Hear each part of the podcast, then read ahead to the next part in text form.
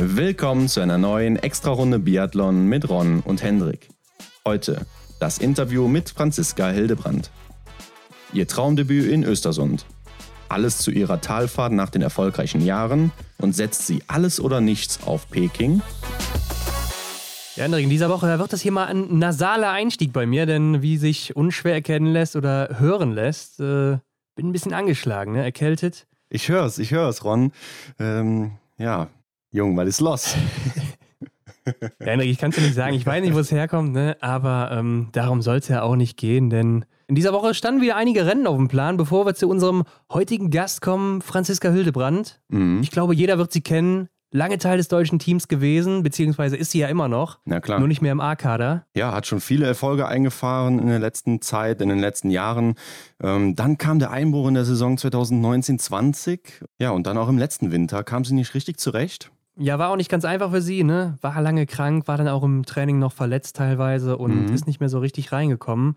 Wie du schon sagst, sehr erfolgreich gewesen auch in der Vergangenheit und für sie war das dann auch sicher keine leichte Zeit. Und da wollten wir natürlich mal genauer nachhören, was war da eigentlich los und wie hat sie sich dann auch in der Zeit gefühlt? Denn wenn du schon so viele Erfolge eingeheimst hast, ne, 16 mhm. Weltcupsiege insgesamt mit Staffeln, dann äh, ist es, glaube ich, nicht so leicht, wieder zurück in den IBU Cup zu müssen. Ja, stelle ich mir auch schwierig vor. Ähm, Staffel ist ein gutes Wort, was du hier bringst. Also ich kenne eigentlich kaum eine Staffel ohne sie, außer jetzt eben in den letzten zwei Jahren. ähm, ja. Also früher habe ich sie eigentlich immer in der Staffel gesehen. Ja, und jetzt kommt die Antwort bei der deutschen Meisterschaft. Ne? Am Aber hat sie wirklich nochmal gezeigt, wozu sie imstande ist und gerade am Schießstand sehr stark unterwegs gewesen. Ja, das ist natürlich auch einer der Gründe, warum sie immer in der Staffel ist. Ne? Wenn du so gut schießt, dann ist es einfach eine sichere Bank und dann äh, setzt man die Athletin natürlich dann auch gerne ein. Mhm. Ja, du hast es schon gesagt, am Aber zwei Silbermedaillen geholt, also sehr stark auch zurückgemeldet nach der langen Zeit, jetzt ohne wirklichen Weltcup-Einsatz. Aber die Frage ist natürlich auch, was ist denn noch drin für sie? Und sie ist ja schon eine der Älteren oder ich glaube mittlerweile die älteste im Team. Wann wird Schluss sein für sie? Ja, dem sind wir natürlich auch auf den Grund gegangen, haben gefragt und wie die Antwort aussieht. Ja, erfahrt ihr auf jeden Fall im Gespräch. Ich denke, Franziska hat auf jeden Fall hier ein Comeback angezettelt und schau mal, wie das in der nächsten Zeit so weitergeht bei ihr. Ja, ansonsten kommen wir mal zu den News der Woche. Letztes Jahr, wir erinnern uns wahrscheinlich noch, die Saison lief etwas anders ab. Ne? Man war zwei Wochen an einem Weltcup-Ort und es gab auch vier Streichresultate insgesamt im Weltcup mhm. und auch bei den Disziplinenwertungen gab es je nach Anzahl der Rennen unterschiedliche Streichergebnisse. Und in diesem Winter soll es wieder anders sein. Ne? Es soll wieder sein wie gewohnt, heißt äh, jede Woche ein anderer Weltcup-Ort, mhm. sodass auch alle wieder drankommen. Und es soll wieder zurückgegangen werden zu diesen zwei Streichergebnissen im Gesamtweltcup und keine Streichergebnisse in den Disziplinenwertungen.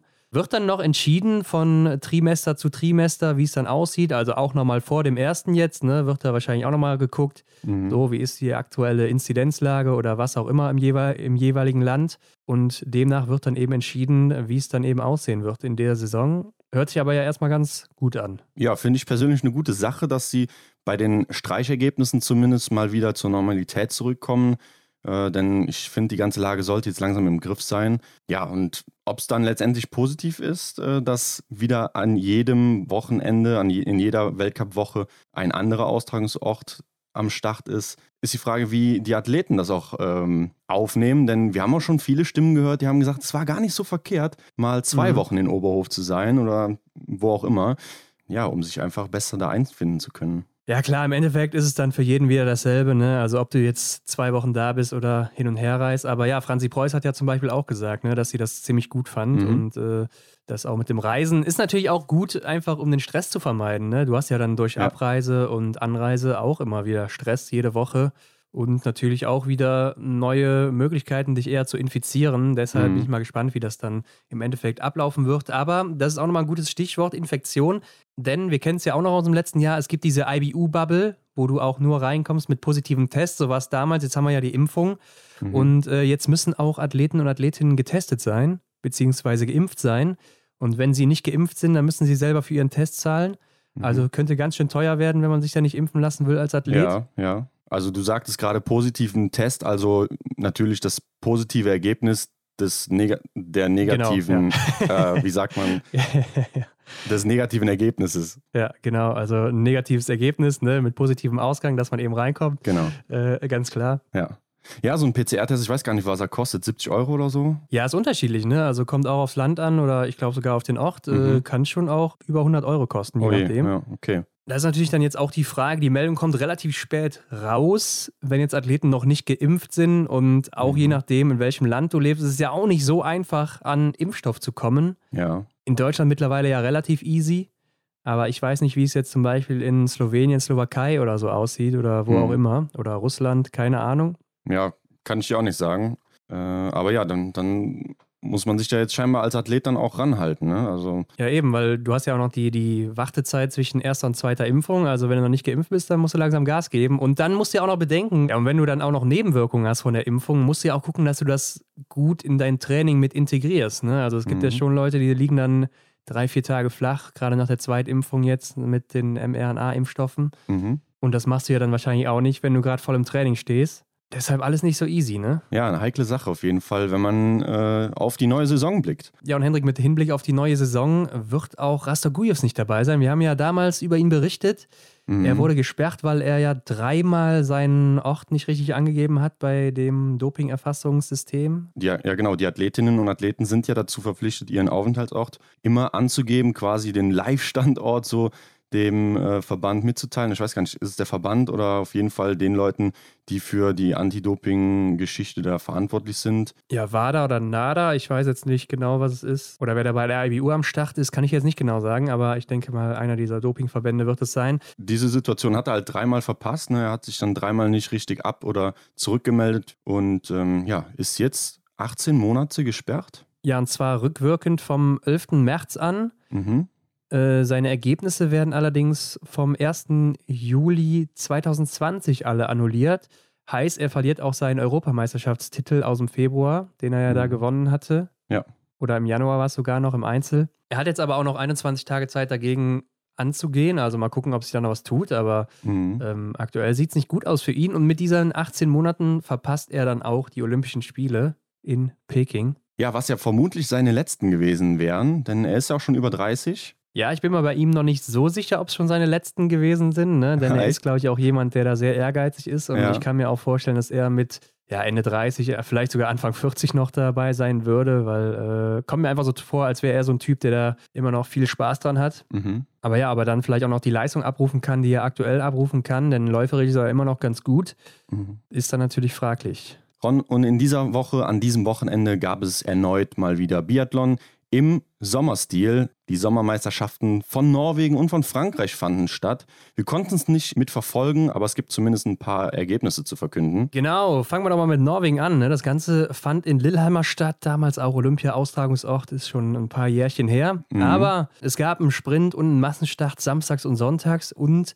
ähm, Hendrik, wenn wir mal mit den Herren gerade anfangen, ein Name, der steht bei beiden Rennen ganz oben, das ist nämlich Wettle Sjorstad Christiansen. Und äh, der holt damit jetzt schon nach dem Blink-Festival seinen vierten Sieg in Folge hier. Beziehungsweise, wenn man auch noch das Schießduell dazu nimmt, seinen fünften sogar. Ja, Also der Mann ist on fire, oder? Sind das die neuen Haare oder ich weiß es nicht. ja ich habe auch schon überlegt, ob ich mir hier einfach mal blonde Haare färbe. Vielleicht bin ich dann auch so schnell oder so bei gut unterwegs. so viel. So, so erfolgreich. Also, ey, echt, das hat mich wirklich äh, begeistert hier, sein Auftritt. Er bleibt hier auch am Schießstand fehlerfrei, setzt sich hier gegen Sivert Backen durch, der auch fehlerfrei bleibt. Und Sindre Pettersen auf Platz 3 bleibt ebenfalls fehlerfrei. Aber läuferisch ist dann da doch der Vettle eine Spur schneller unterwegs. Ja, du sprichst gerade vom Sprint, ne? Also alle hier auch mit zehn Treffern und ähm, auf Platz 4 Bogetweit und Platz 5 Alexander Fjeld Andersen. Also alles Namen, die man kennt, aber eher so aus dem IBU Cup, ne? Ja, Moment mal, waren die Böse jetzt nicht dabei oder wo sind die?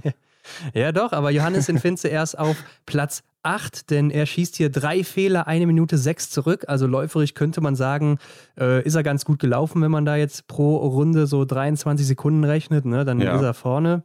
Aber ähm, ja, am Schießstand, da klappt es bei ihm einfach noch nicht. Und wo ist denn eigentlich Stola Holmler Greit? Ne? Der ist nämlich Zehnter geworden mit Mhm. nur einem Fehler und einer Minute neun Rückstand. Also was ist mit dem denn los? Dem Sieger vom Machtam Nordic Festival noch vor zwei Wochen. Ja, wäre für mich hier auch die erste große Überraschung, beziehungsweise Johannes Dienst Bö ist eigentlich auch dann die Überraschung. Ähm, die beiden Ist es noch eine Überraschung, muss ich gerade mal einwerfen, Hendrik, bei Johannes Dingesbö im Sommer? Ja, ja, da gebe ich dir recht. Also er und der Sommer ist halt irgendwie eine besondere Geschichte, die er da schreibt. Aber ja, Stola und Greit für mich, ja, den hätte ich echt viel weiter vorne gesehen. Gerade mit einem Fehler halt, ne, wo er noch dann äh, eine gute Position hat, denke ich, da vorne dabei zu sein. Mhm. Ja, und Tajebö ist auf Platz 18, ist ja auch sein erstes Rennen nach seinem Sturz in Wiesbaden, ne, wo er auch dann eben zwei Wochen ausfiel. Mhm. Hier mit drei Fehlern auch am Start, ne, eine Minute 46 zurück. Also auch er verliert hier ordentlich Zeit. Ja. Johannes Dahle aus dem Weltcup finden wir auf Platz 23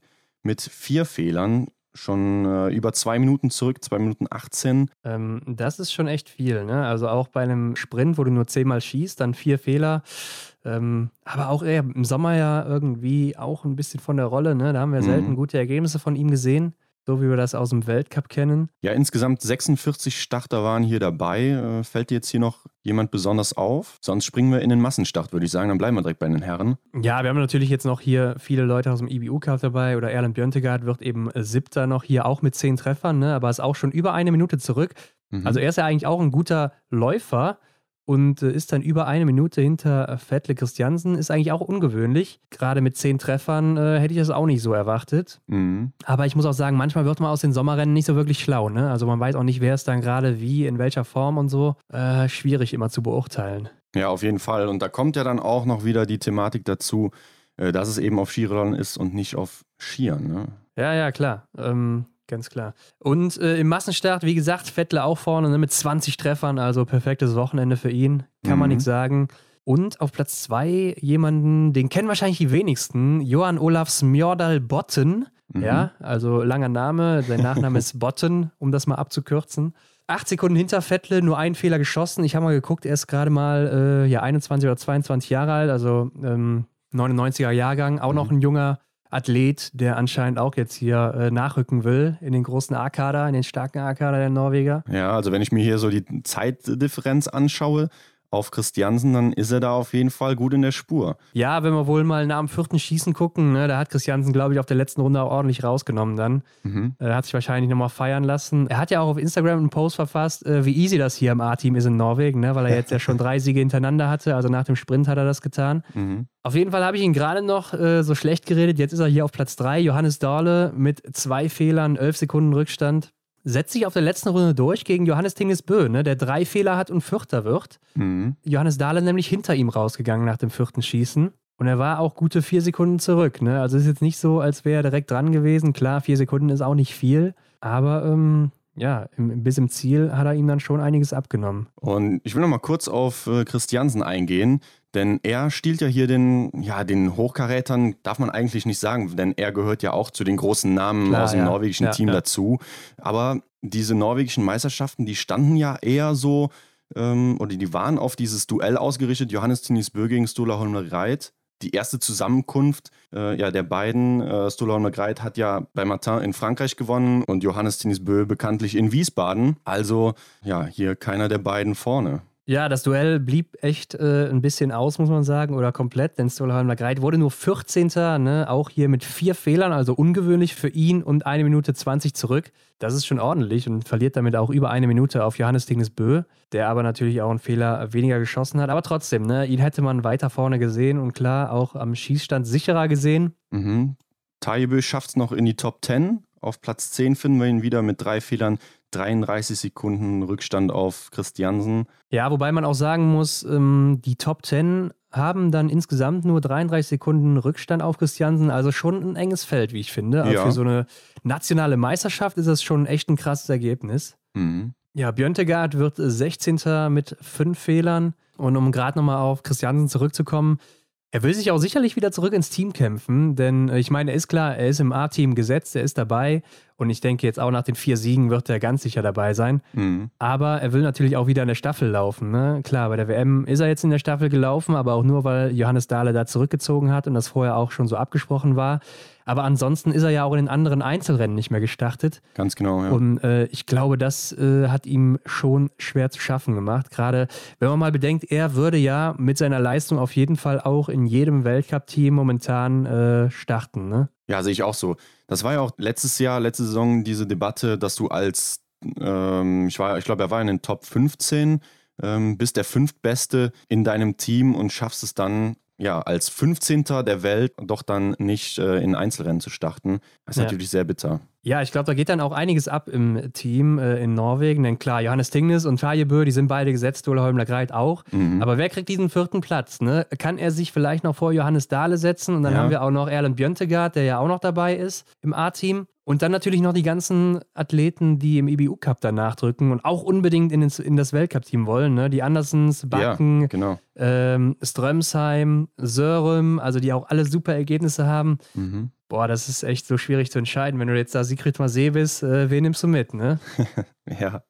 Gut, dass wir nicht in seiner Haut stecken. Aber ich kann mir nicht vorstellen, also klar, die Sommerergebnisse, die sprechen jetzt hier echt für Vettelis Jossat Christiansen, aber den Johannes Dahle, wenn ich mir den nochmal in Erinnerung rufe, wie er in der letzten Saison unterwegs war, hat ja auch ja, ja. Äh, gewonnen. Ja, dann kannst du den auch fast nicht äh, zu Hause lassen, beziehungsweise nicht einsetzen. Ne? Zu, zu, Hause lassen äh, lässt man ihn ja wahrscheinlich nicht. Ich kann es mir auch nicht vorstellen. Er ist der zweitbeste Läufer im Weltcup und mhm. ähm, wird wahrscheinlich auch noch mal ein bisschen was drauflegen können bis zum Winter. Dann trifft er vielleicht auch mal hier und da. Und äh, wenn wir uns auch mal an seine WM erinnern, ne, da hat er ja auch einiges abgeräumt. Also genau, ja. Wird wirklich sehr, sehr schwierig für mhm. Christiansen. Aber die haben ja auch noch einen Test auf Schnee. Also es gibt auch noch die norwegische Wintermeisterschaft, wenn man es so nennen möchte. Ja. Also da werfen wir auf jeden Fall auch ein Auge drauf. Das wird wahrscheinlich ziemlich heiß. Lang ist bis dahin auch nicht mehr, aber gucken wir doch erstmal auf den Sprint der Damen, denn hier gewinnt Ingrid Landmark-Tandrevold mit zehn Treffern vor Marte Olsby-Reuseland, die nur zwei Sekunden dahinter ist, aber auch einen Fehler geschossen hat. Mhm. Und Lotte Lee auf Platz drei, die auch fehlerfrei geblieben ist, aber auch schon 42 Sekunden Rückstand hat. Mhm also Ingrid Tandrevold und Martha Olsby-Reuseland schon äh, in einer eigenen Liga unterwegs an dem Tag. Ja, also auch wenn ich mir jetzt hier den Rückstand von knapp drei Sekunden auf äh, Ingrid anschaue, den Martha hat, äh, ist das schon wieder ziemlich gut. Also die läuferische Leistung von Martha Olsby-Reuseland. Ja, ganz klar. Ähm, Caroline Knotten wird Sechste hier mit zwei Fehlern, ist aber auch schon eine Minute zurück. Also läuferisch hätte es auch nicht gereicht mit null Fehlern. Und auf Platz 8 finden wir dann erst die Gesamtweltcup-Siegerin Tiril Eckhoff. Mhm. Drei Fehler, 1,17 zurück. Ähm, da wäre es auch für sie sehr eng geworden an dem Tag. Ja, klar, also drei Fehler. Die lassen dann auch bei Tiril Eckhoff Platz 1 verschwinden. Zumindest jetzt hier, also im Weltcup glaube ich auch, dass sie es da nicht geschafft hätte. Äh, ja, die 1,17, die irritieren mich jetzt schon bei ihr. Hätte ich jetzt gedacht, dass sie doch dann noch etwas schneller unterwegs gewesen ist, aber ja, vielleicht hat sie dann auch irgendwie abgeschaltet oder so. Ich weiß nicht, wie man sich dann in dem Moment dann verhält, was einem da so durch den Kopf geht. Ja, wir haben natürlich jetzt hier auch keine Schießergebnisse bzw. Schießzeiten, ne? dass wir jetzt nicht sagen können, sie hat da irgendwie an einer Stelle länger gebraucht als äh, Ingrid Landmark-Tandrevold. Mhm. Und wir wissen natürlich auch nicht, wie die Wetterverhältnisse vor Ort waren. Ne? War es da jetzt super windig oder war der Sonnenschein da? Ich, also ich glaube, das kann man schon mal verneinen, aber mhm. ähm, es sah schon ziemlich herbstlich da aus, auf den Bildern zumindest. Auf Platz 13 haben wir auf jeden Fall noch Ida Lien, auch mit drei Fehlern, 1,50 schon fast zurück. Und dann ging es da auch am Sonntag nochmal rund im Massenstart bei den Damen. Über 12,5 Kilometer. Ja, und da kann man schon sagen, wie gewohnt, Tiril Eckhoff auf Platz 1. ja, 20 ja. Treffer. Da lief dann das Schießen. Martha Olsby-Reuseland auf Platz 2. Zwei Fehler geschossen, aber auch wiederum nur 21 Sekunden Rückstand auf Tiril. Und Caroline Knotten auf Platz 3 mit einer Minute Rückstand und ebenso zwei Fehlern. Also da trennt sich dann auch nochmal ja, die Spreu vom Weizen. Also hier wird der läuferische Vorteil der beiden anderen Norwegerinnen auf jeden Fall deutlich. Ja, definitiv. Auch wenn wir mal gucken, am vierten Schießen waren, äh, war Reuseland bei 18 oder 19 Sekunden hinter Eckhoff, also hatten aber drei verloren auf der letzten Runde. Mhm. Ich glaube, da haben sie es auch ein bisschen lockerer dann angehen lassen, weil sie wussten, da kommt nichts mehr von hinten. Aber Caroline Knotten verliert fast 20 das ist dann schon ordentlich, aber ich, klar, sie hatte auch nicht mehr viel, äh, was da noch im Rücken kam. Ne? Also mhm. Femsteineweg ist dann auch schon wieder 17 Sekunden hinter ihr im Ziel, also ähm, war da auch nicht mal mehr nah dran. Aber ja, Martha Olsby-Reuseland äh, scheint läuferisch weiterhin in guter Verfassung zu sein. Man muss aber auch sagen, sie hat beim zweiten Liegenschießen ja schon die zwei Fehler gemacht. Also äh, hatte dann auch wieder zwei, drei Runden Zeit, das nochmal rauszulaufen. Ja, klar, ja. Ist natürlich ein Unterschied, wenn du einfach im Rennen mitschwimmst, immer weiter triffst und dann beim letzten Schießen zwei Runden schießt. Ja, so ist es ja dann Caroline Knotten passiert. Genau, sie war ja auch noch vorne lange mit dabei. Ja, auf Platz 5 auf jeden Fall dann Ida Lien noch mit 1,28 Rückstand und zwei Fehlern. Also da mhm. sieht man vielleicht dann auch nochmal den Unterschied zwischen Martha Olsby-Reuseland und ihr. Ingrid Landmark-Tannewold finden wir auf Platz 14. Ja, hier mit äh, fünf Fehlern sogar, 2 Minuten 36 zurück. Ja, ich das denk, ist auch viel, das ist viel auch mit fünf Fehlern, finde ich. Also. Mhm. am Tag davor noch so gut und auch schnell unterwegs gewesen und äh, jetzt eben dann mit fünf Fehlern so weit zurück. Ist dir eigentlich mal aufgefallen, dass äh, Ingela Andersen immer als Schwedin noch bei den norwegischen Meisterschaften und generell bei den norwegischen Rennen dabei ist? ja, ich wundere mich. Hier ist eine schwedische Fahne. Ja, ich glaube, Ingela Andersen kennt man ja auch aus dem IBU Cup, war da auch schon recht erfolgreich ähm, und auch hier und da schon mal im Weltcup unterwegs. Ähm, wohnt, glaube ich, sogar in Norwegen. Mhm. Deshalb ist sie wahrscheinlich auch immer dabei bei den Rennen dann hier. Ja, liegt ja dann nah. Dann ist sie wahrscheinlich auch einfach als Gaststarterin gestartet. Ja, ich weiß nicht, ob ihr Mann, glaube ich, dann äh, Norweger ist oder sowas und sie deshalb da wohnt. Aber ja, ich glaube, die Rennen bei den Norwegerinnen äh, mitzunehmen, ist auch keine schlechte Idee, um zu wissen, wo man auch steht dann im Weltcup. Ja, da bekommt man eine gute Standortbestimmung. Äh, denn ja, hier tritt ja wirklich die Weltspitze an. Dann lass uns schnell nach Frankreich springen, denn hier gab es auch den Sprint und eine Verfolgung am Wochenende. Ja, und äh, bei den Damen haben wir Doppelsiegerin Julia Simon, ne, die Sprint und Verfolgung gewinnt. Mhm. Und bei den Herren, ja, da machen das Rennen Quentin Fiormaillet und Simon Detieu unter sich aus. Quentin gewinnt den Sprint und Simon Detieu eben den Verfolger.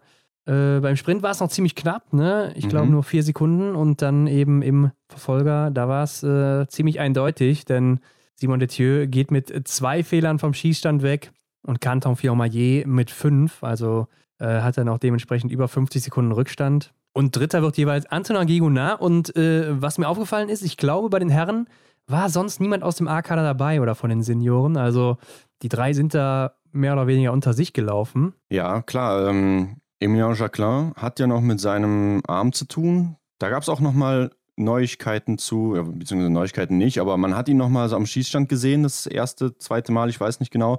Ähm, ja, sein Arm sieht recht äh, mitgenommen aus, oder? Ja, sehr dünn, ne? Also ich würde mal sagen, die ganze Muskulatur hat sich ja abgebaut jetzt in den Wochen, wo er mhm. im Gips war, der Arm.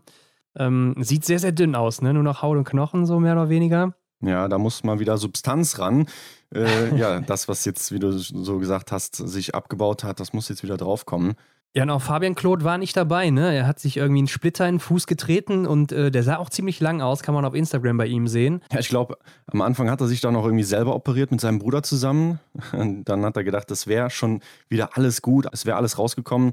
Dann hat er weiter trainiert und ja, nach neun Tagen hat sich dann der Fuß nochmal gemeldet, hat er nochmal checken lassen und dann ja, haben sie dann noch ein kleines Stückchen gefunden. Und jetzt heißt es für ihn zehn Tage Pause. Ein kleines Stückchen, das war schon ein ordentliches Stück, ne? Also, dass er den nicht vorher gemerkt hat, äh, sah schon heftig aus.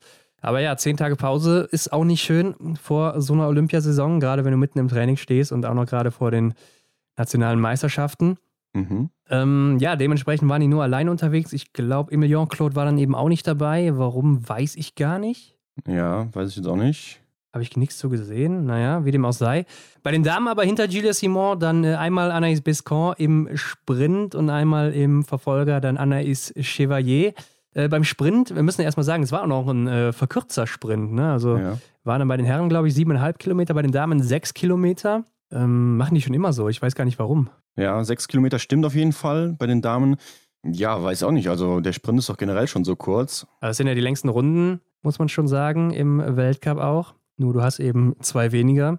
Aber hier im verkürzten Sprint ist auf Platz zwei Federica Sanfilippo aus Italien, die auch da war. Mhm. Ähm, wird aber natürlich aus der nationalen Wertung rausgenommen, weil sie eben Italienerin ist und keine Französin. Ja, klar. Aber sie schießt auch am besten, nämlich zehn Treffer gesetzt. Julia Simon zwei Fehler, Anaïs Bescon ein Fehler und Anaïs Chevalier zwei Fehler auch. Mhm. Ähm, die drei beziehungsweise vier, aber auch nur acht Sekunden auseinander. Auch hier sehr eng dann gewesen. Ja, und im Verfolger wird dann das Ganze mal etwas durchgemischt. Hast ja schon gesagt.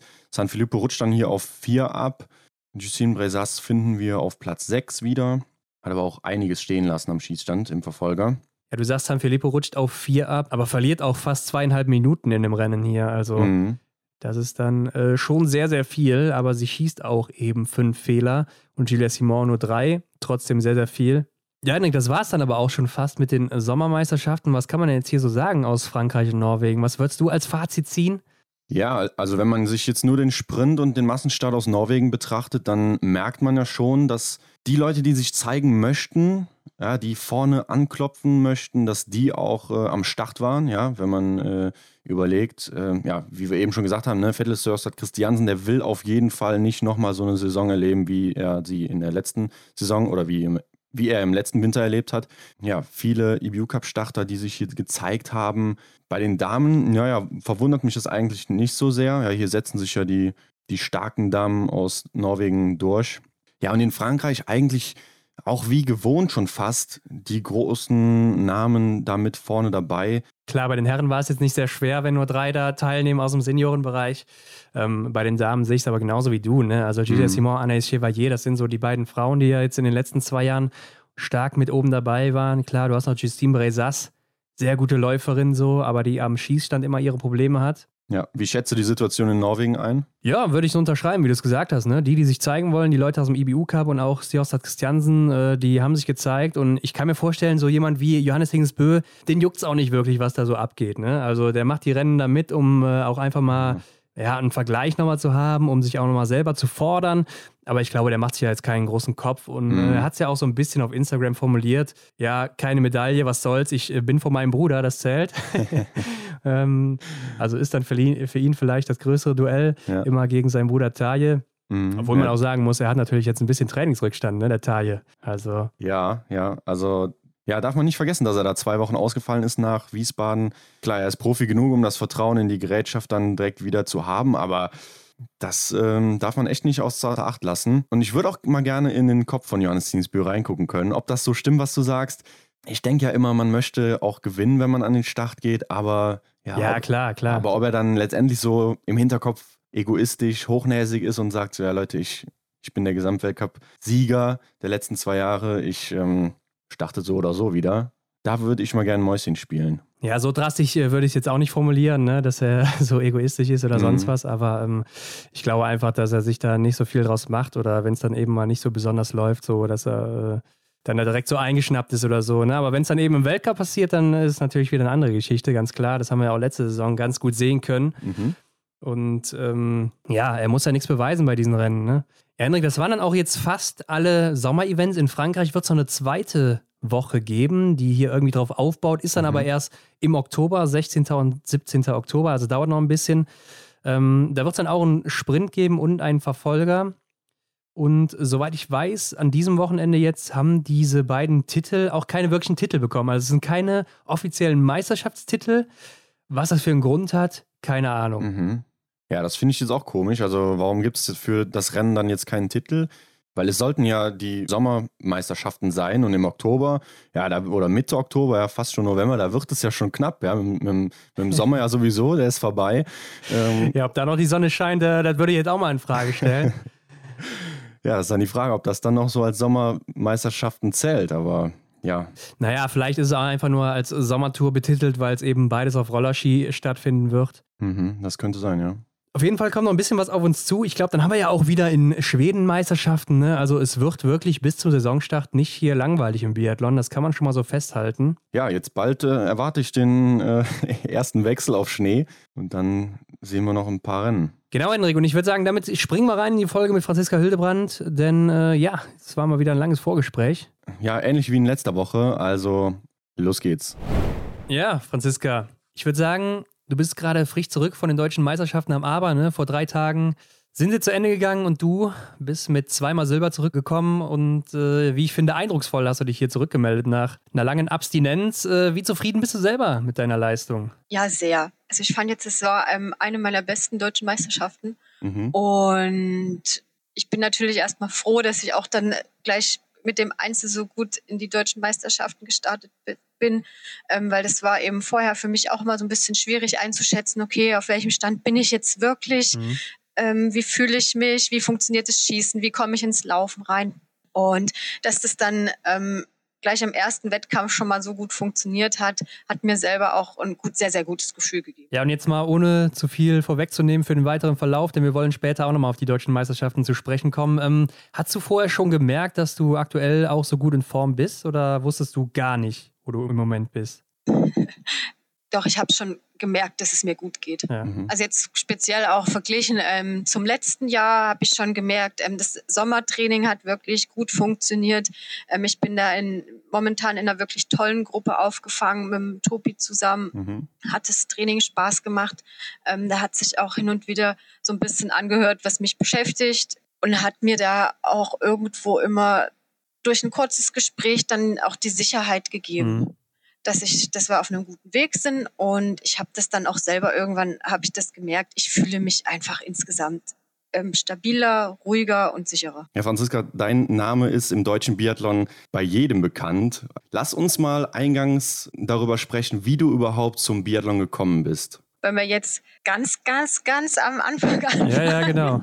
Genau. Okay. Also, wie hast du deine ersten Schritte ja. ja in Richtung Biathlon gemacht? Ja, da gab es früher so eine nette Geschichte, da meine Zwillingsschwester und ich, wir haben ja am Anfang ähm, lange Zeit zusammen den Biathlon-Sport betrieben. Mhm.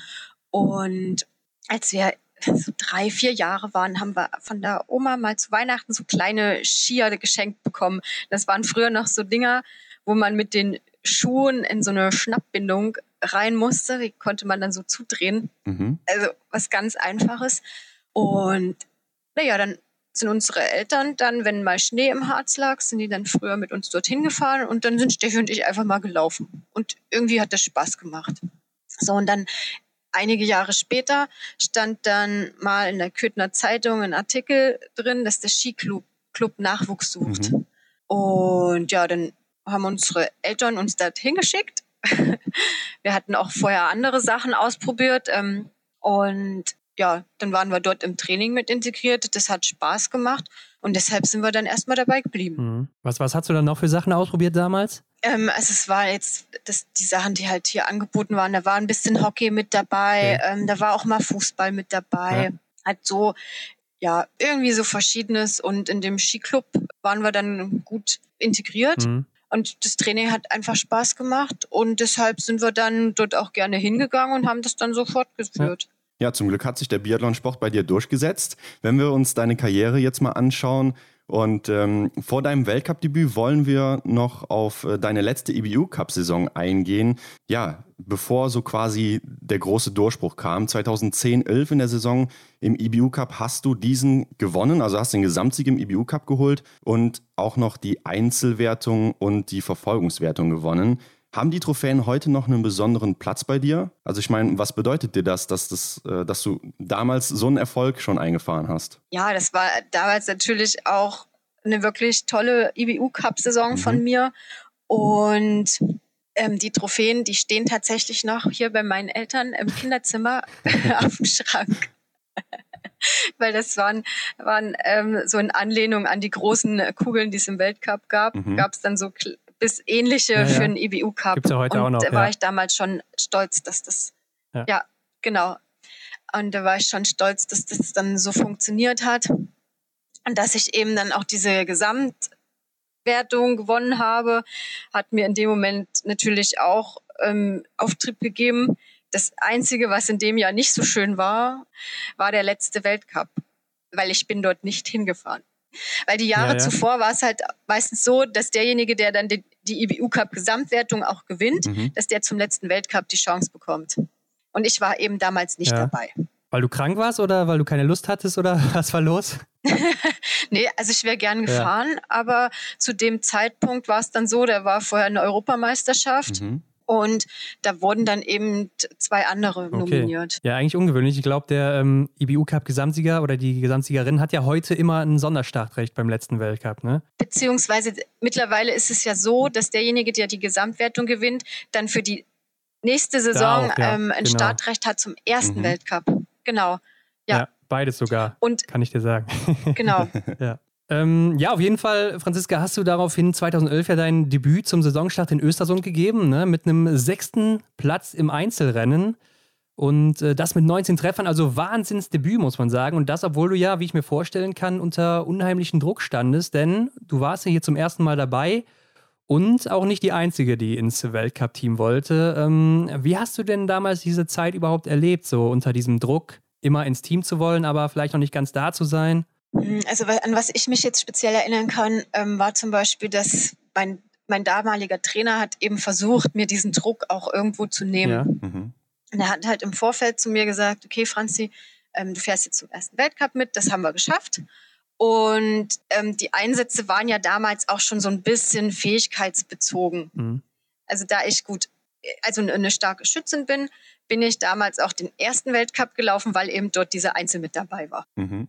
Okay. Und dann hat er vorher schon gesagt, ja, Franzi, ähm, wenn du dann läufst, ah ja, dann wunder dich nicht, wenn ich dir zwischendrin mal zurufe, dass du ähm, führst. ja. Und, oder dass du jetzt fünfte, sechste bist. Das kann alles passieren. Ja. Das, weiß ich noch, wir hatten halt im Vorfeld so ein Gespräch und da habe ich noch gedacht, naja, komm, jetzt hast du aber, jetzt bist du aber sehr optimistisch. Also bist du selber nicht davon ausgegangen? Und nee, m -m. Ich, also ich bin dort damals mit einem wirklich guten Gefühl hingefahren, weil das Training vorher, das, das Trainingslager, die Vorbereitung, was wir gemacht haben, das hat wirklich für mich toll funktioniert, das hat Spaß mhm. gemacht mhm. und deshalb konnte ich da auch mit einem gewissen Selbstbewusstsein hinfahren. Mhm. So, aber ich hatte mir jetzt in der Richtung ähm, an solche Sachen habe ich überhaupt nicht gedacht. Ja. Und ich bin eigentlich, bin dann damals auch in diese Mannschaft reingekommen und ich habe dort auch nicht so einen übermäßigen Druck verspürt, muss ich auch sagen. Mhm. Kann auch sein, weil ich da eben gut drauf eingestellt war und weil ich da auch mit diesem einigermaßen Sicherheitsgefühl, ähm, ich kann was, hingefahren bin. Und dann lief ja auch tatsächlich dieser erste Weltcup so. Dann hat er mir zwischendrin mal tatsächlich auch zugerufen, Franzi, du führst. ja, und am Ende war es dann, war es dann dieser sechste Platz, ja. das war ja auch ein Riesending für mich. Also läufst du ins Ziel und denkst dir, ähm, krass, ich bin jetzt sechst. ja.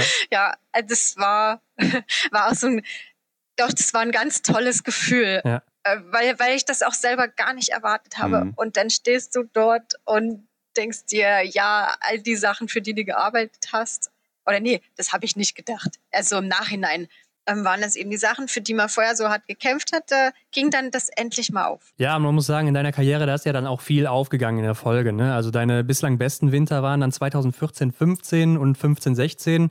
Hier bist du dann auch jeweils ja Fünfte im Gesamtweltcup geworden. Dein erster Sieg hast du dann auch in der Saison 15, 16 geholt im Sprint von Hochfilzen mit zehn Treffern.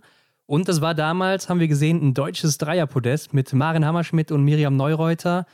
Laura Dahlmeier war damals auch noch Sechste äh, und damit auch noch bei der Flower Ceremony. Und Hochfilzen ist ja auch fast so ein Heimweltcup für die Deutschen, würde ich sagen. Also ich kann mir vorstellen, Franziska, die Stimmung an dem Tag, die muss doch echt bombastisch gewesen sein, oder? Die Stimmung war super im Team. Mhm wir hatten da, waren da sowieso in dem, also in den zwei Jahren jetzt speziell, hatten wir eher wirklich eine, eine, eine gute Stimmung in der Mannschaft. Ja. Und wenn wir dann auch noch so ein Ergebnis zustande bringen, war das natürlich super für alle Beteiligten. Ähm, jetzt auch ganz speziell für mich, weil da hat es dann endlich geklappt mit diesem Weltcup-Sieg. Mhm. Bin ja vorher auch schon mal knapp dran vorbeigeschrammt. Da ging es dann mal um eine Sekunde. Ja, so ein Sieg ist eben doch mal was ganz Besonderes. Also Podium finde ich ist immer besonders und eben so ein Sieg macht es dann noch mal ist noch mal so ein bisschen mehr. Mhm. Hat der Sieg denn auch irgendwas in dir ausgelöst? Ich meine so vor allem mental, dass du wusstest, ja, du kannst jetzt auch ganz oben äh, angreifen, beziehungsweise du kannst es nach ganz oben schaffen? Ja, das war in dem Moment auch ein richtig gutes Gefühl, dass das eben, dass die Möglichkeiten da sind, dass mhm. ich die Fähigkeiten habe, das auch zu wiederholen. Mhm. Also ich bin dann auch mit einem guten Selbstbewusstsein immer in die einzelnen Rennen gestartet. Ja, ja. ja wiederholt hast es ja dann auch, äh, nämlich dein zweiter Sieg, der folgte ja dann kurz darauf in Rupolding, also diesmal wirklich zu Hause. Und das war, das war richtig knapp. Du hast hier den Sieg geholt mit 0,3 Sekunden Vorsprung vor Gabriela Kurkalova, die ähm, schon vor dir im Ziel war, weil sie eben im Sprint einfach früher gestartet war. Was ging da auf deiner letzten Runde ab? ich würde sagen, nix. ich kann mich, ich kann mich überhaupt nicht an die letzte Runde erinnern. Keine Ahnung. Mhm. Ich bin, bin einfach nur gelaufen. Ich könnte mich nicht mal jetzt dran erinnern, ähm, ob mir das irgendwer gesagt hat oder so. Ich habe da an die letzte Runde überhaupt keine Erinnerung ja. mehr. Ich weiß Krass, nur noch, ja. wie ich ins, ins Ziel gelaufen bin, völlig kaputt, mhm. bin dann dort hingefallen und ich weiß nur noch, wie die äh, Menschen, die im Stadion waren, wie die dann gejubelt haben. Mhm. Also du wusstest gar nicht, dass es so knapp und ist? In, wahrscheinlich habe ich das unterwegs gewusst. Ja. Wahrscheinlich. Ich, wie gesagt, ich kann mich da nicht mehr im Einzelnen dran erinnern. Genau. Und dann haben die Leute gejubelt und in dem Moment habe ich gewusst, okay, das war heute auch wieder richtig gut. Das hört sich jetzt schon so ein bisschen an, als wärst du so in Trance gewesen oder äh, das Adrenalin hat so reingekickt auf der letzten Runde, ähm, dass du dann alles vergessen hast um dich rum oder wie ist das? Ja, Also es sind bei mir oft so die besten Rennen, wenn ich von dem Ganzen, was drumherum passiert, wenn ich da nichts mitbekomme. Ja. Schade eigentlich, oder? also, nee, da merke ich ja auch die Schmerzen nicht so, ja, okay. von der letzten Runde. da ist auch was dran, ja. Ähm, aber sind das so Momente, wenn du dann eben ums Podium ja. kämpfst oder ähm, hast du das auch einfach in einem normalen Rennen wo es um Platz 5 oder Platz 10 geht oder sowas? Ja, kämpf, ja also kämpfen tut man ja, ja immer. Und ähm, für mich, also es ist jetzt wieder so ein Ding, für mich ist es oft, wenn ich einfach über nichts nachdenke, wenn ich es einfach laufen lasse, dann läuft es am besten. Ja. Weil dann bin ich von, von nichts abgelenkt oder so, dann konzentriere ich mich nicht auf andere Sachen, was heute vielleicht nicht so gut funktioniert oder so, sondern dann läuft einfach alles und dann kann ich meine Sachen auch schön abarbeiten. Wie wir jetzt hier gehört haben, beide Weltcupsiege hast du im Sprint geholt, obwohl du ja eher so als treffsichere Schützin statt der Läuferin bekannt bist. Erklär uns mal, wie das zusammenpasst. ja, das ist vielleicht einfach so ein Bild, was nie korrigiert wurde. Ja. Denn tatsächlich habe ich auch ähm, mehr Podiumsplätze in einem Sprint erreicht als in allen anderen ähm, Disziplinen. Mhm. Ja, mhm. genau.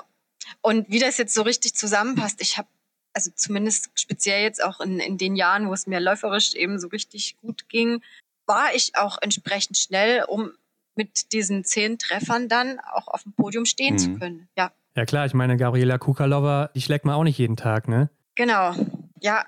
Und was die dann zum Beispiel oft noch besser gemacht haben als ich, die haben dann auch im Verfolger noch diesen einen Treffer mehr geschossen. Mhm. Und da habe ich dann häufig mal ähm, diesen einen Fehler zu viel geschossen, um dann noch einen weiteren Podienplatz zu erreichen. Ja.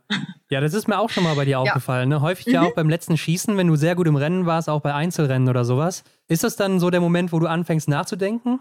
Ich hätte jetzt, also speziell fürs letzte Schießen hätte ich es jetzt nicht gesagt. Mhm. Das sind meistens, meistens ähm, verstecke ich dann vorher schon immer mal ein oder zwei okay, Fehler. Ja.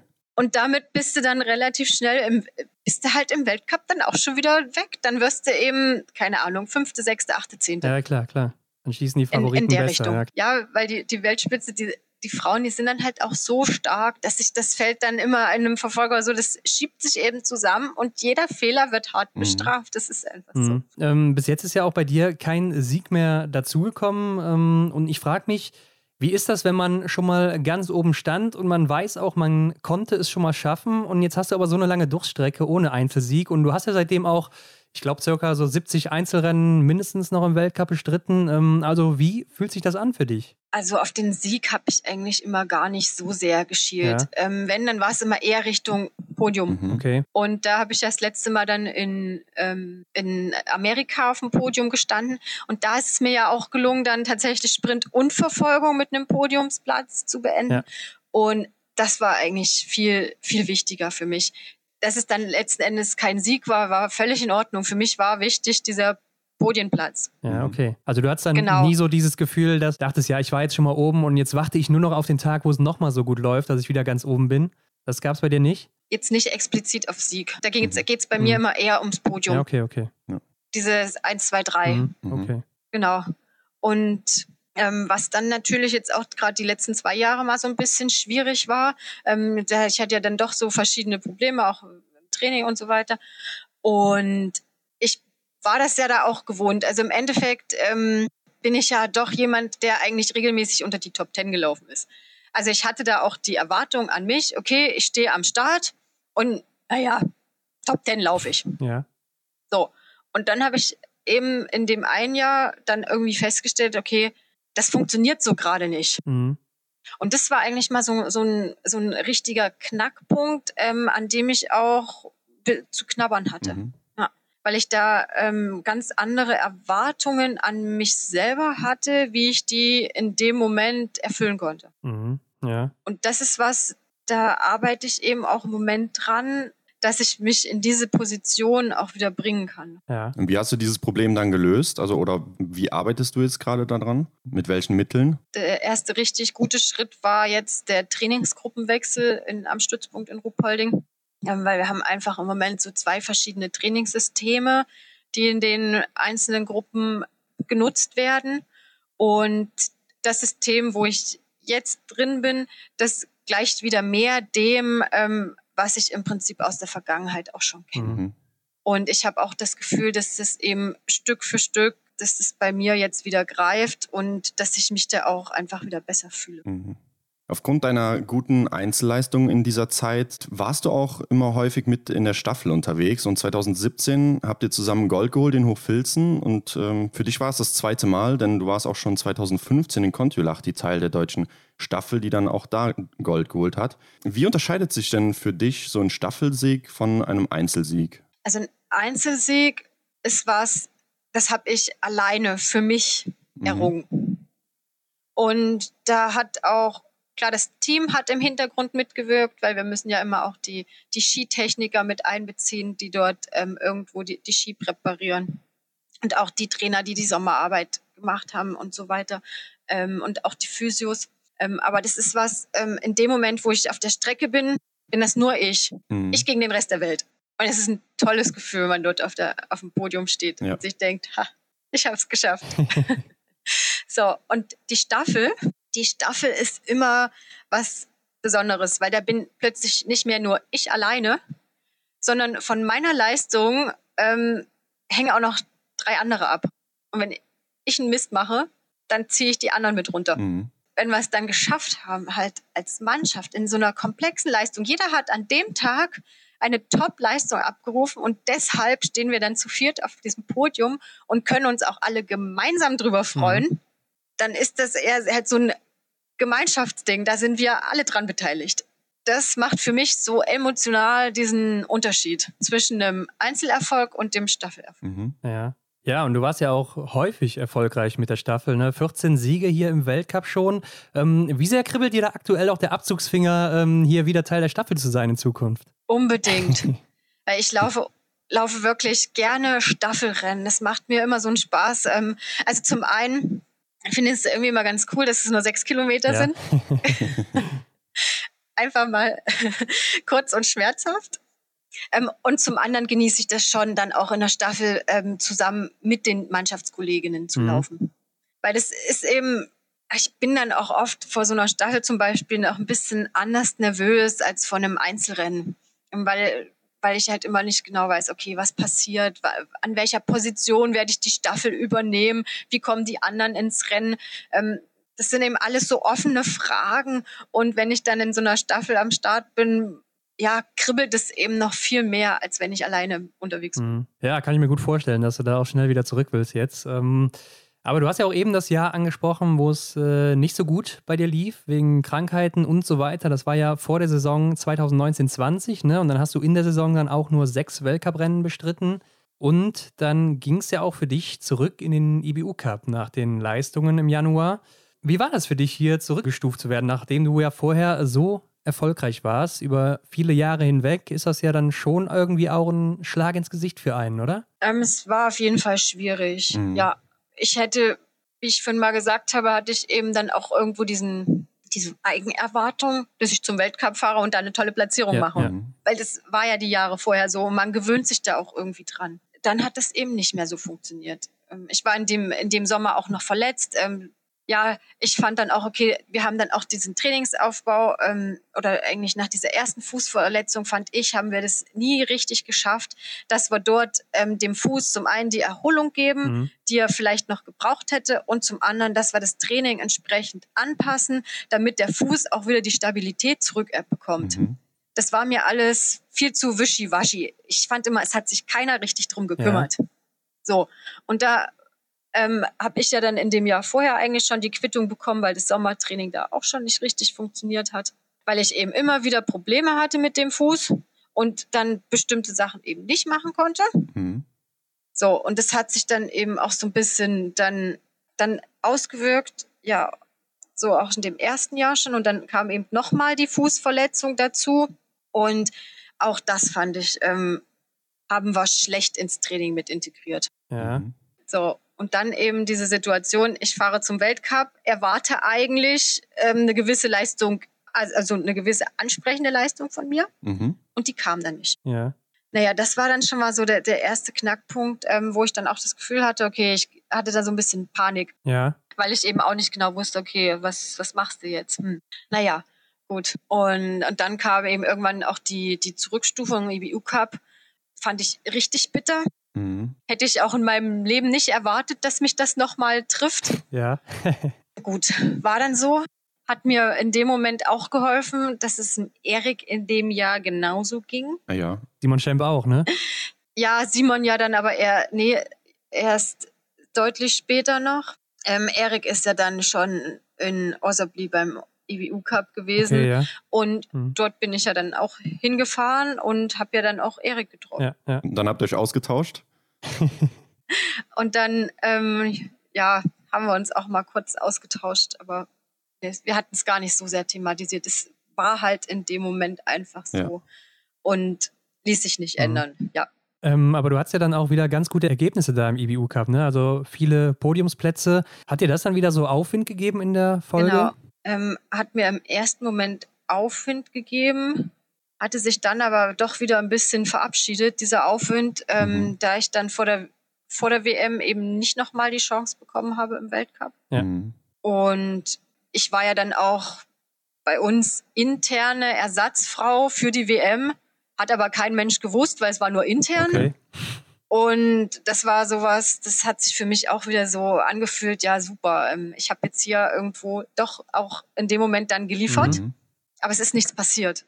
Ja, und das war ja auch seit 2011 das erste Mal wieder, dass du nicht bei einer Weltmeisterschaft dabei warst. Also du bist nicht mit nach Antolz gereist, bist ja auch nicht so spontan zum Einsatz gekommen. Konntest du dir hier ähm, die Rennen dann vom TV ansehen oder war das zu schwer für dich? Das ist eine gute Frage. Ich glaube, wir waren zu dem Zeitpunkt, waren wir beim IBU Cup? Ich glaube, zum Teil mhm. waren wir da selber beschäftigt. Ja, also so, dass ich das schon, also klar, irgendwie kriegt man das dann, dann immer mit, aber ähm, ich glaube, bewusst angeschaut habe ich es mir tatsächlich ja. nicht. ja, ich meine, ich hänge auch an dem Biathlon-Sport. Ich bin da auch sehr emotional mhm. und manche Sachen, die mich dann aufwühlen, die versuche ich dann auch zu vermeiden. Ja, ich kann mir das gut vorstellen, wenn man jahrelang halt beim Großevent dabei war, dann nimmt einen das dann schon mit, wenn man dann plötzlich nicht mehr dabei ist. Das kann ich gut nachvollziehen. Genau. Deine Vorbereitung auf die letzte Saison, also sprich 2020, 2021, hast du ja auch lange alleine bestritten, ohne Gruppe. Äh, und das ist ja auch etwas, was man immer mal wieder in deiner Karriere hat. Ja, aber nicht, weil ich das wollte. Ah, okay. ja, aber das war letztes Jahr nicht, weil ich das wollte. Okay. Ja. Das hatte sich dann so ergeben. Mhm. Also das war ja letztes Jahr im Prinzip eigentlich die nächste Katastrophe. Mhm, okay, erzähl gerne. Das Sommertraining. naja, also wir sind dann ins Training eingestiegen und ich habe das auch schon gemerkt. Es ist so, wie wir das Training gefahren haben. Ich habe mich halt immer relativ schnell kaputt gefühlt. Mhm. Habe das auch dann weitergegeben an entsprechende Stellen und so, aber mh, hm, ist halt dann nicht viel passiert. Ähm, und dann hatten wir die Situation, dass wir machen immer jedes Jahr so eine sportmedizinische Untersuchung. Und unser Mannschaftsarzt, der kannte ja die Werte von mir von den letzten Jahren soweit. Und dem haben halt einfach die Werte nicht gefallen, ja. ähm, die ich dort gebracht habe. Und dann hat er einfach zu mir gesagt, okay, Franzi, also wenn du jetzt so weiter trainierst wie bisher, dann wird das nichts mhm. mehr. Naja, und dann musste ich halt irgendwie eine Entscheidung treffen. Was mache ich?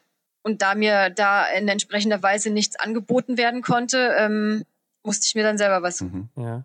Aber das hast du auch schon öfters gemacht in deiner Karriere, oder? Dass du mal äh, eine Saison oder so relativ viel alleine gemacht hast mit anderen Trainern? Ähm, ja, das war aber eine komplett andere Situation okay. in dem Moment. Genau, das war ja damals auch ähm, mit dem, mit dem ähm, Weggang vom Rico Groß, ja. äh, der dann die, den, den Stützpunkt verlassen hat in Polding. Ähm, dass ich eben ganz gerne, weil das genau das Training war, was eben bei mir so gut angeschlagen hat, dass ich eben auch in dieser Art von Trainingssystem weiterarbeiten wollte. Und da hatte ich dann eben das Glück und die Möglichkeit, dass ich das dann ähm, am Stützpunkt auch so, also dass das dann so zustande gekommen ist, dass ich eben das auch so fortführen konnte. Mhm. Und das war dann auch in dem Moment ja so gewollt. Da hatte ich ja dann auch ähm, die Unterstützung da teilweise vom, vom, vom Rudi Schöllmann und vom, vom Daniel Graf, ja. die dort dann ähm, eben vor Ort waren und das auch mit abgesichert haben. Aber ist es nicht auch schwierig, irgendwie alleine zu trainieren, um man weiß ja nicht so wirklich, wo man steht, oder? Also jetzt aktuell hast du dann eine Franzi oder so als, als Stellenwert, ne, wo du weißt, die ist im Weltcup oben mit dabei, also Franziska Preuß. Und ähm, ja, wenn du alleine trainierst, dann hast du ja keinen richtigen Anhaltspunkt, oder? Ähm, also das war das erste Mal, wo ich das gemacht habe, war das, war das gar kein Problem, mhm. weil da habe ich einfach auch gewusst, okay, ich habe die Leistungsstärke. Und ich war ja dann auch immer zu den einzelnen Lehrgängen wo ich dann die anderen gesehen habe. Wir haben ja doch relativ viele Lehrgänge gemacht, wo ich dann im Lehrgangsbetrieb drinne war und da kam dann der Rest der Nationalmannschaft wieder mit dazu und da konnte ich mich auch betteln. Okay, ja. Mhm. mhm. So und genau und letztes Jahr war das eben was komplett anderes. Ähm, ich letztes Jahr lag ich quasi völlig am Boden. Ja. Ich habe letztes Jahr einen Laufbandtest gemacht. Das war der schlechteste, den ich jemals gemacht habe. Mhm. ähm, ja, also das war schon, doch, das war schon richtig bitter. Und woran lag das, dass du da so schlecht abgeschnitten hast? Ja, also es hat schon auch mit, genau zu meinem Gefühl gepasst. Ich war einfach kaputt. Mhm. Ich bin auch in dem also Moment also mit, diesem, ja. ähm, mit dieser Art von Training und so, genau, es hat einfach nicht zu mir gepasst. In dieser, in dieser ganzen Situation hat es einfach nicht ähm, gepasst und es hat hat meinem Körper einfach zu viel abverlangt. Mhm, okay, ja. Und nach den deutschen Meisterschaften im letzten Jahr ähm, ja, kam die Zurückstufung in, in den B-Kader. Du bist im EBU Cup gestartet in der Saison 2020-21 dementsprechend. Und ich finde so, die Ergebnisse waren wahrscheinlich nicht zufriedenstellend für eine Athletin wie dich. Gab es denn da auch schon mal so diesen Gedanken bei dir, das Kleinkaliber ins Korn zu werfen? Habe ich tatsächlich gehabt, ja. ja. ja. Ähm, ich habe dann gut, ich bin ja dann die ersten EBU-Cups gelaufen, mhm. ähm, dann die EM, die Ergebnisse waren so ein bisschen ja. Ähm, ich muss auch sagen, mir hat da auch so ein bisschen ähm, letzten Endes äh, auch die Perspektive gefehlt. Mhm. Weil aufgrund dessen, dass der EBU-Cup eben letztes Jahr so spät losging, war ja im Prinzip auch schon klar, okay, in Richtung ähm, Weltmeisterschaft etc. wird gar nicht mehr so viel passieren. Mhm. Gut, bin ich zu den ersten Rennen gefahren. Ja, war jetzt nicht schlecht, aber war auch nicht gut. War im Prinzip auch nicht ganz das, was ich wollte. Ähm, ich habe dann aber schon gemerkt, dass ich auch über die Rennen besser geworden bin. Das, sowas kommt ja auch noch dazu. Ähm, ich bin ja die letzten zwei Jahre im Gegensatz zu dem, was ich vorher gelaufen bin, deutlich weniger Rennen gelaufen. Mhm. Und das merke ich schon auch. Mir fehlen teilweise diese Wettkampfkilometer. Mhm. Genau, das war nicht das. Und dann kam eben auch noch dieses, äh, diese dann der, die Corona-Infektion mit dazu und dann war das eh zu Ende. Mhm. So. Ja. Und dann habe ich mich, habe ich mich auch irgendwann hingesetzt und habe dann überlegt, so Franzi, was machst du? wo war, also wo warst du, wo bist du, wo willst du noch ja. hin? Ja, und ähm, ich bin das dann mal für mich alles so ein bisschen, bisschen durchgegangen und ähm, habe dann irgendwann aber für mich aktiv entschieden, okay, das soll es so nicht gewesen sein. Mhm. Ich weiß, dass ich noch deutlich mehr kann. Ich mache diesen Biathlonsport unglaublich gerne. Ich habe da normalerweise auch immer meine Freude dran. Mhm. Und deshalb bin ich dann auch zu dieser Entscheidung gekommen, okay, ich will das jetzt nochmal angehen. Ja. Ich habe ähm, vorher schon mal mit, mit Tobi gesprochen gehabt, ähm, wie das aussieht, so für die, für die jetzige Sommersaison dass ich da eben dann gut in seiner Gruppe mit, mit dabei bin. Und das hat mir auch schon mal so ein bisschen das Gefühl gegeben, okay, ich bin dort äh, mal wieder fest verankert. Dort ist jemand da, der auch Bock hat, mit mir zu arbeiten. Ja. Und dann hast, hast du dich entschieden, weiterzumachen. Ja, dann war ich eben dabei, okay, ich habe noch Ziele, ich habe noch Wünsche und Träume und so möchte ich dem Biathlonsport nicht den Rücken kehren. Ja, und äh, ich glaube aber, es wird ja auch mit steigendem Alter nicht einfacher, wieder an die alten Leistungen anzuknüpfen. Ne? Also du bist ja jetzt 34, damit die Älteste im Team. Und ist ja auch so ein Alter, wo dann leistungsmäßig auch meistens der Kampf beginnt, darin äh, die Form zu halten. Ne? Und fragst du dich dann nicht, ob es überhaupt noch möglich ist? Das weiß da ich halt nicht. An die besten Tage von damals? Ich, ähm, das weiß ich halt immer nicht, inwiefern, also jeder sagt immer, ja, dann ist man zu alt für sowas mhm. oder so. Ja. Ähm, aber inwiefern das einfach nur Sachen sind, die gesprochen werden und die vielleicht gar nicht der Realität entsprechen. Weil klar, es kommen natürlich dann auch, wenn man etwas älter wird, kommen auch andere Sachen hinzu. Also Fragen, die man sich stellt, die man mit 25 nicht stellt wo dann dazu kommt, okay, wo möchte ich eigentlich noch hin? Ähm, dann speziell auch als Frau möchte ich Familie, wo möchte ich wohnen ähm, mhm. und so weiter. Die stellt man sich mit 25 nicht. Ja. Da verändert sich dann irgendwo ein bisschen diese Weltanschauung. Mhm. Und da habe ich nämlich auch tatsächlich mehrfach über diese Sachen nachgedacht, ob das dann wirklich damit zusammenhängt, dass man vom Körper her nicht mehr so leistungsfähig ist oder ob das Sachen sind, die vielleicht auch mehr von außen rangetragen wird, ähm, dass dann demjenigen gesagt wird, dass es nicht mehr so ist. Ja. Ob es denn tatsächlich so ist. Wenn ich mir jetzt zum Beispiel eine Kusmina angucke, da hatte man immer das Gefühl, okay, da macht es gar nichts ja. aus. Die ist ja dann auch nochmal Olympiasiegerin geworden und hat, ist in den letzten zwei Jahren, ähm, wo sie mitgelaufen ist, hat sie einfach teilweise auch überragende Rennen gemacht, ähm, wo man sich dachte, okay, wo holt es denn wieder her? Mhm. Und ja, ich habe dann überlegt, ja, die ist eigentlich so ein bisschen ähm, auch ein Vorbild für mich. Ja. Die hat es auch geschafft, mit deutlich über 30 immer wieder Spitzenleistungen anzubieten. Mhm. Ja, Kaiser Meckerin genauso, ne? Also war jetzt in ihrer letzten Saison auch noch die zweitschnellste Läuferin hinter Denise Herrmann. Also da hast du schon recht, aber irgendwann muss der Punkt natürlich kommen, oder? Also es geht ja nicht immer so weiter, ne? Irgendwann kommt der Punkt, ob er jetzt mit 34 ist oder mit 35 oder mit 40. Ähm, aber da ist die Frage, kommt man da auch nochmal hin, wenn man dann so lange krank oder verletzt war? das ist, glaube ich, was, das werden wir sehen. Ja, gute Antwort. Ja. Also ich bin auf jeden Fall im Moment, im Moment erstmal ähm, so mit der deutschen Meisterschaft im Großen und Ganzen bin ich, bin ich wirklich zufrieden. Ja. Ähm, ich habe auch gesehen, dass ich jetzt immer so eine Steigerung hatte von den einzelnen Rennen, was jetzt die, die Laufleistung betraf. Und das sind auch die Sachen, die sich so mit meinem Gefühl gedeckt haben. Mhm. Und jetzt ähm, hoffe ich einfach, dass ich, dass wir, wenn wir genauso weiterarbeiten, dass dann vielleicht in Richtung Ski nochmal so ein kleiner Schritt kommt, ähm, was die Laufleistung betrifft.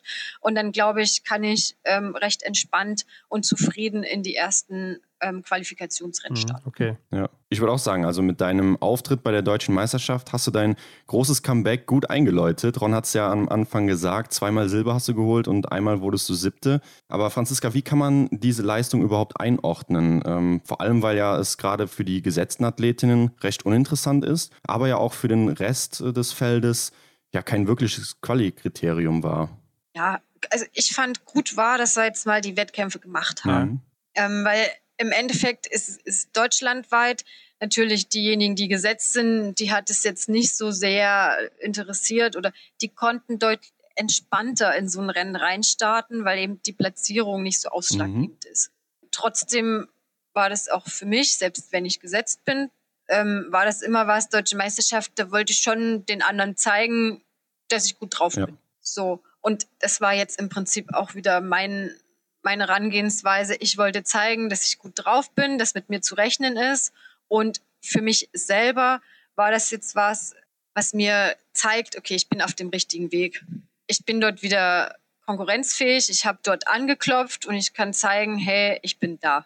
Und von den Medien wurde es ja auch schon teilweise in der Vergangenheit abgeschrieben für die Zukunft im Biathlon, was ja sicherlich hier und da dann auch schon mal mitbekommen Ich wurde hast. mein ganzes Leben von den Medien abgeschrieben. oh wei. Ich war ja nicht mal im Weltcup drin, da hatte ich das Gefühl, da war ich schon abgeschrieben. Also ja, zu Unrecht, wie man teilweise gesehen auch so viel Mist geschrieben. ja, und ja, die sollen schreiben, was sie wollen, die sollen denken, was sie wollen. Ähm, letzten Endes ist es mein Leben und ich treffe die Entscheidungen. Absolut. Berührt dich denn sowas gar nicht? Äh, also juckt dich das gar nicht oder? Natürlich juckt mich das. Aber das war was, das haben mir die, die Alten schon in meinem ersten Weltcup-Jahr damals gesagt, so Franzi, wenn du jetzt im Weltcup drin bist, dann kannst du aufhören, Sportnachrichten oder Biathlon-Nachrichten ja. zu lesen. Hab ich kurz überlegt. Hm. Und ich habe versuche mich auch oft dran zu halten, weil wenn, also keine Ahnung, die Leute bewerten ja dann von außen das, was sie sehen. Mhm. So, ob das jetzt mit dem übereinstimmt, wie ich das Ganze bewerte oder wie die Trainer das bewerten, ähm, was vielleicht noch alles passiert ist, keine Ahnung. Ähm, das, das, wissen die ja nicht. Ja. Mhm. Ja. Und die sehen nur so einen momentanen Ausschnitt und ärgern sich dann, regen sich auf, keine Ahnung. Ähm, und für mich ist es vielleicht ganz anders gelaufen. Ja, klar. Mhm. Aber das werde ich denen nicht sagen können. Das werden die auch nie nachvollziehen. Mhm. mhm. Und deshalb ist es für mich besser, ich lese das erst gar nicht, dann rege ich mich auch nicht drüber ja. auf. Aber das ist doch mit Social Media noch viel schlimmer geworden, oder? Also da hat ja jeder, ja, da hat ja jeder ein Sprachrohr. Und auch jeder meint, er dürfte zu allem seinen Kommentar dazugeben. Mhm. Also manchmal denke ich mir schon, Leute, denkt mal ein bisschen drüber nach, dass ihr, dass das alles Menschen sind, ja. zu denen ihr dort irgendwelche Kommentare schreibt. Und jeder gibt sein Bestes und jeder versucht, jeden Tag mhm. Erster zu werden. Ja, ja. Aber es kann nun mal nur einer gewinnen. Und es gibt auch mal schlechte Tage. Ja. Und passiert, dann ist es so und damit, das muss, damit muss man auch leben. Damit muss der Athlet leben und die Zuschauer letzten Endes auch. Ja, also man merkt wirklich, es berührt dich. Ähm, aber kommen wir nochmal zu einem anderen da Thema. Da könnte ich mich reinsteigern. Ja, ja, man merkt das schon. Machen wir einen ähm, Themenwechsel. Ja. Kommen wir zu einem anderen Thema. Wir haben ja eben gesagt, dass du immer als gute Schützin bekannt warst. Ne? Und das kann man hier auch wirklich mal mit Zahlen belegen. Denn dein Bestwert in den Einzelrennen, der war 2015-16 eine Trefferleistung von 90 Prozent. Also das ist richtig stark, muss man sagen. Sieht man heute relativ selten. Das haben zwei, drei der besten Damen meistens. Und äh, du schwankst auch so meistens um die 88 Prozent im Weltcup in den Einzelrennen. Ähm, was ist dein Geheimnis beim Schießen, Franziska? Denn das ist ja schon wirklich gut, ne? ich glaube, es gibt kein Geheimnis. ich, also erstmal habe ich wahrscheinlich auch ein gewisses Talent fürs Schießen. Das hat mir der Vater dann irgendwie, hat er das auch ganz gut geschafft, ähm, das meiner Schwester und mir so beizubringen. Ja, und ansonsten, ich weiß ich nicht, habe ich, hab ich kein Geheimnis. Also gut ist immer, wenn ich, wenn ich hinlaufe, ähm, mich auf die Matte lege, schnelle Abläufe mache, ähm, fünf Scheiben treffe und schnell wieder weglaufe. Mhm. Dann bin ich zufrieden. Ja. Und dann habe ich auch keine Zeit, über irgendwelche Sachen nachzudenken. Ich meine, bei den deutschen Meisterschaften mit drei Fehlern in drei Rennen, also in Summe, hast es ja auch nochmal gut gezeigt, ne? Und ähm, auch im IBU Cup äh, in deinen letzten Rennen, dass du es immer noch drauf hast am Schießstand. Äh, ist das auch sowas wie Fahrradfahren und man kann das nicht wirklich verlernen oder wie ist das? Wahrscheinlich, ja. Ich habe mir dort irgendwie so Grundfähigkeiten angeeignet, die ich immer wieder abrufen kann. Mhm. Ja, okay. Uns ist aber auch allgemein aufgefallen, dass bei den deutschen Meisterschaften jetzt am Aber viele Fehler geschossen wurden. Ne? Ich meine, wir wir fragen jetzt hier wahrscheinlich die falsche, aber das war auch eine Zuhörerfrage, deshalb fragen wir das. Ähm, warum war das so? Also, mhm. ähm, hast du eine Erklärung dafür? Ist es einfach windig gewesen? Oder gibt es da noch andere Gründe am Aber oder vielleicht auch gerade im Sommer? Gibt es da auch noch Gründe, warum man da nicht so gut schießt? Denn das ist auch in anderen Events jetzt aufgefallen, dass da mehr Fehler fallen, ne? Also prinzipiell würde ich jetzt sagen, gibt es keine Gründe, im Sommer schlechter zu schießen als im Winter. Mhm. Was natürlich vielleicht so ein Grund gewesen sein könnte, dass es jetzt nach einer langen Zeit doch wieder die ersten Wettkämpfe waren. Und jetzt speziell auch so eine deutsche Meisterschaft äh, ist dann häufig so, dass doch alle irgendwo nervös sind. Mhm. Ja. Etwas nervöser als dann vielleicht im Winter, wenn man schon mal so die ersten Rennen gemacht hat. Weil es weiß keiner, noch keiner so richtig, wo er jetzt steht, ähm, wo man in Deutschland intern steht. Das ist ja auch immer so ein bisschen ähm, eine große Frage. Mhm. Und Gut, dann hat man beim am Aber auch immer die Besonderheit, der Wind, der Schießstand hat schon hin und wieder auch mal so seine Schwierigkeiten, weil mal ein Wind mit reinkommt.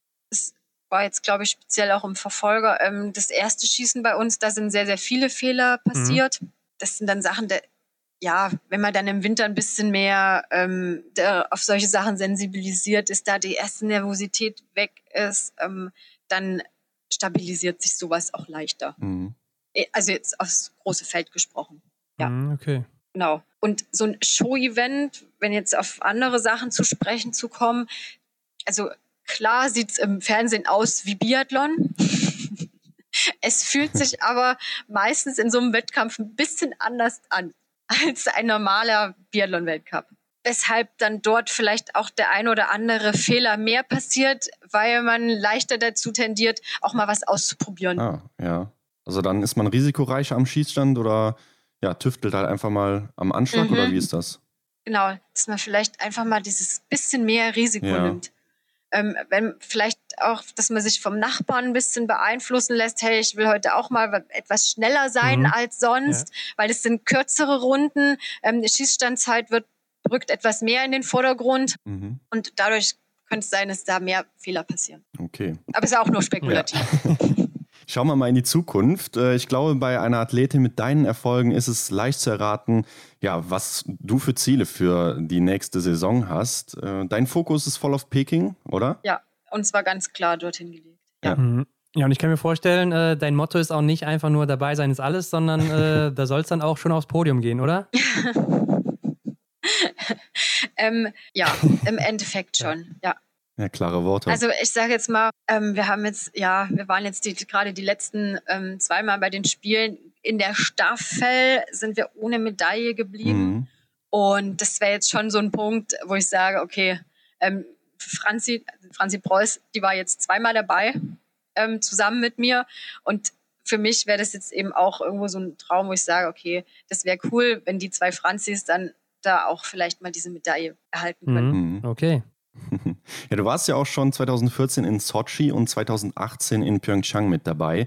Weißt du noch, mit welchen Gedanken du damals nach Sochi gereist bist und mit welchen du heute nach Peking reisen würdest? Sochi war natürlich, waren auch meine ersten Spiele und mhm.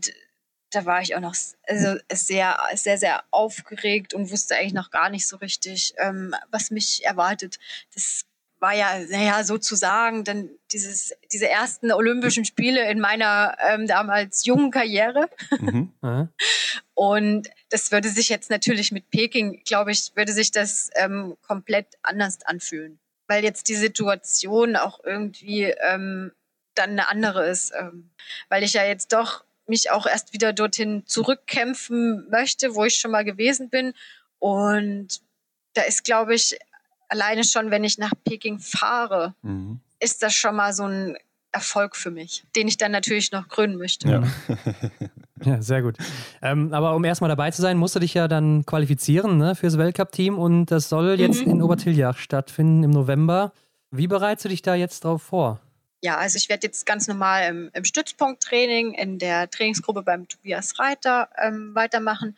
Wir haben dann noch ähm, zwei, drei Schneevorbereitungslehrgänge. Genau, also wir gehen unter anderem noch in die, in die Skihalle nach Oberhof. Mhm. Ja. Ja. Und dann hängt es ein bisschen davon mit ab, wo im Alpenraum Schnee liegt. Ähm, dort werden wir uns dann das Skigefühl auch wieder erarbeiten, werden dann dort auch ähm, Material testen, weil das ist ja auch immer wichtig, dass man mit seinem Material gut zurechtkommt. Mhm. Und dann geht es im Prinzip jetzt auch relativ schnell, dass dann ähm, die Qualifikationswettkämpfe in Obertiljach stattfinden. Ist es dann auch so, ja, nach dem Motto alles oder nichts für dich? Oder wie würdest du das beschreiben? Nee, ich würde eher sagen, das ist der Anfang okay. für alles Weitere. Das heißt, wenn das dann nicht so nach deinen Vorstellungen laufen würde, gehst du dann den Weg über den IBU Cup oder was gibt es für einen Plan B? Ja, aber genau das ist der Ansatz.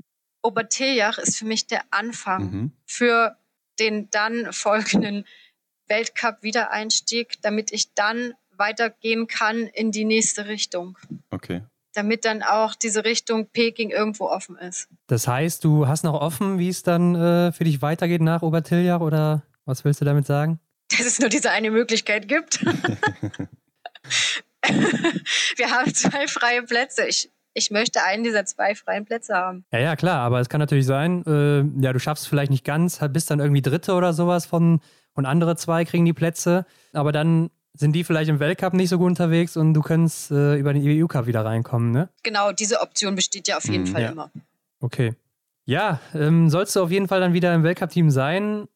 Hast du dann auch noch Ziele für die Weltcup-Rennen oder ist das für dich nur noch so Akklimatisierung und dann bei Olympia in Bestform zu sein? Ich habe immer, also wenn ich im Weltcup laufe, gehe ich natürlich auch immer mit gewissen Zielstellungen ran. Mhm. Und also ich hoffe natürlich auch, dass dann die Form eben entsprechend ist, um auch wieder ganz weit vorne mit mitmachen zu können. Ja. Ich habe für mich auch festgestellt, ähm, Weltcup laufen macht auch in dem Moment richtig viel Spaß, wenn man vorne mitlaufen kann, wenn man konkurrenzfähig mhm. ist.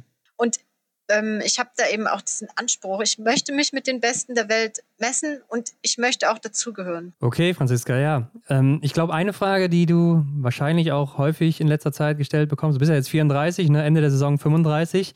Also, wie lang soll es noch gehen bei dir? Also, ich kann auf jeden Fall sagen, dass ich nicht mehr ewig Sport mache. Ja. Das haben wir uns schon fast gedacht, ja. Aber laut deinen Ansagen jetzt hier oder deinen Wünschen und der Motivation muss doch dann da noch die eine oder andere Saison folgen, oder?